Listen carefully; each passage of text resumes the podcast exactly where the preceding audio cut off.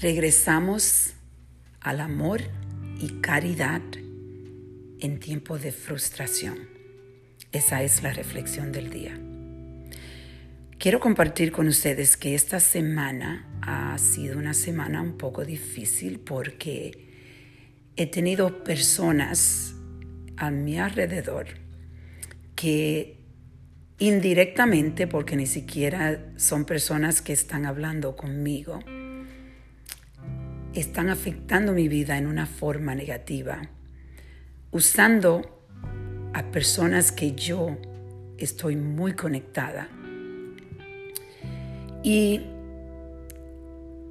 lo que me di cuenta hoy especialmente, porque me levanté donde sentía la frustración a un nivel muy alto, que tenía que regresar a mi práctica de mandar amor y caridad a las personas que me desean negatividad y desean que las cosas no me vayan bien. Porque todos estamos rodeados de personas como esas. Y lo importante es no desear lo mismo para esas personas. Porque esa negatividad va a regresar a ti. ¿Cómo podemos combatir ese espacio de frustración? Podemos reflexionar, meditar.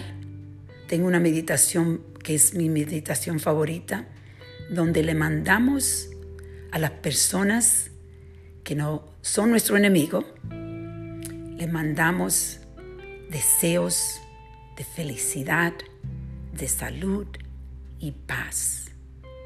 Deseo que seas feliz, que tenga mucha salud, pero más que todo, que tenga paz.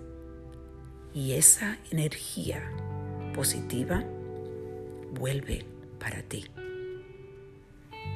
Vamos a reflexionar qué persona o qué personas tú le estás deseando mal. Y reflexiona y empieza a mandarle